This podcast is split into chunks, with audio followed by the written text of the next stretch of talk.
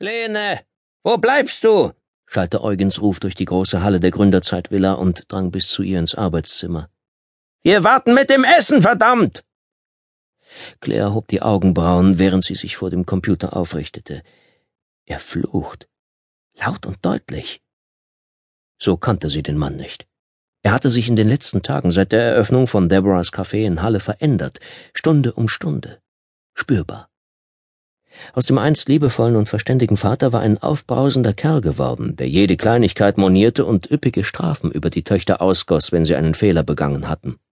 Sobald Tränen aus den Augen der Kleinen flossen, brach er zusammen wie ein schlecht gebautes Kartenhaus, entschuldigte sich für sein schreckliches Verhalten und verschwand in den Park oder verbarrikadierte sich im Kaminzimmer bei Musik und Alkohol und frönte hadernd der Schwermut.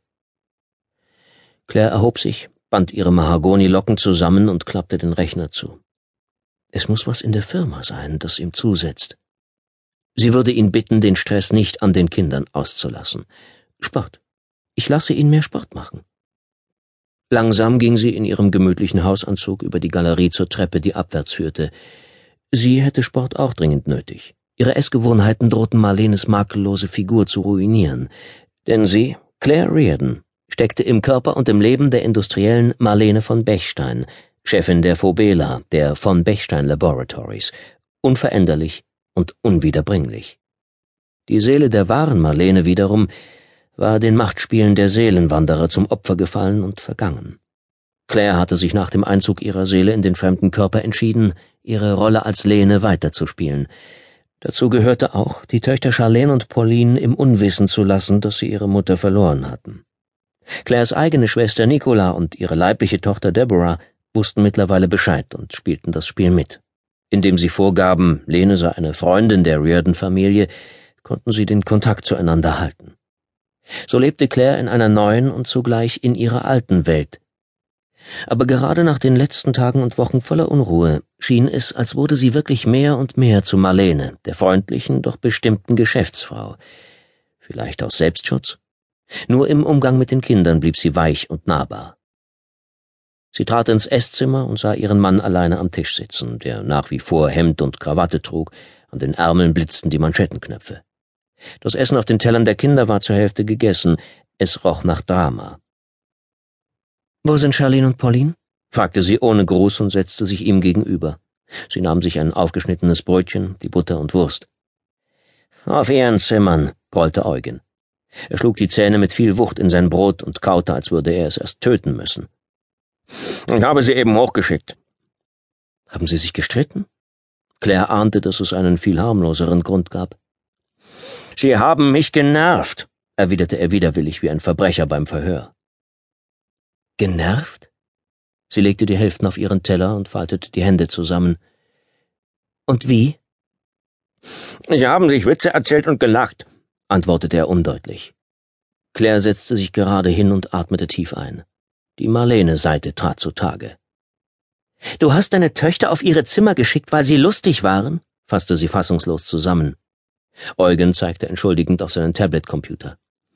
Ich lese gerade einen Artikel, der wichtig ist. Er handelt von Absatzzahlen der bekanntesten Energy Drinks. Es ist ein tolles Geschäft, in das wir mit den Phobela einsteigen könnten, erwiderte er halb zerknirscht und halb angreifend. Es geht um Millionen. Er tippte auf ein leeres Döschen, das neben seinem Glas mit Schorle stand. Den Hersteller haben wir schon. Alles lückenlos zertifiziert. Er sucht eine Abfüllanlage und den Vertrieb. Das Zeug macht wach ohne Ende. Hat es als Nebenwirkung, dass man zum mürrischen Mann wird? fragte Claire schneidend. Sie erinnerte sich, dass er ihr bei der Eröffnung des Cafés eine Überraschung versprochen hatte, die zu Hause wartete. Zweifellos war es das neue Projekt, aber sie hatte sich vom ersten Tag an nicht darüber gefreut. Es nimmt ihn zu sehr in Beschlag. Die Kinder brauchen ihn. Nein, hat es nicht, rief er erbost. Es ist vollkommen ohne Nebenwirkungen, ganz im Gegensatz zu dir und den Gören. Hier macht mich krank. Er starrte sie an, dann biss er ab, kaute hektisch und las auf dem Tablet. Millionen, Claire. Damit könnten wir deine kostspielige Parfümsache wieder reinholen. Der Gewinn davon ist gelinde gesagt überschaubar. Claires Kiefer klappte herunter. Sie kannte Eugen aufgrund ihrer kurzen Zeit in diesem Haus nicht gut genug, um die Ernsthaftigkeit seiner Worte einschätzen zu können, aber es klang, als würde ihn dieses neue Produkt sehr unter Druck setzen. Sei mehr Marlene. Anstatt auf die Provokation einzugehen, strich sie Butter aufs Brötchen und legte Wurstscheiben darauf. Nach kurzem Zögern entfernte sie einige wieder. Zwei reichen. Du bist überarbeitet, sagte sie freundlich. Sport hilft dir sicherlich. Ich stelle einen Personal Trainer ein. Was hältst du davon? Ja, wird dir gut tun, gab er zurück. Ich fühle mich fit. Es geht darum, dass du Stress hast, erwiderte sie ruhig. Sie nahm sein Tablet und aktivierte den Browser, gab die passenden Suchbegriffe ein. Gib es bitte wieder her, Lene, hörte sie Eugen sagen. Iss mal zu Ende. Du bekommst es gleich. Die meisten Frauen und Männer auf den Websites sahen zu geschniegelt und zu gestellt aus, mit denen wollte niemand in Konkurrenz treten. Aber dann fand sie einen Hühnen, der damit warb, der beste Motivator gegen Schweinehund und Stress zu sein. Sein Name war Ares L. Löwenstein, und er sah nicht nur beeindruckend aus, sondern hatte bei allen Muskeln auch ein Bäuchlein. Schnell sandte sie ihm via Mail eine Anfrage und schob das Tablet wieder zu Eugen, der inzwischen aufgegessen hatte. Alles erledigt.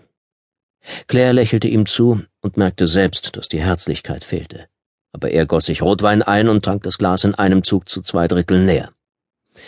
Noch lange nicht, gab er zurück und öffnete die Kalkulationen wieder.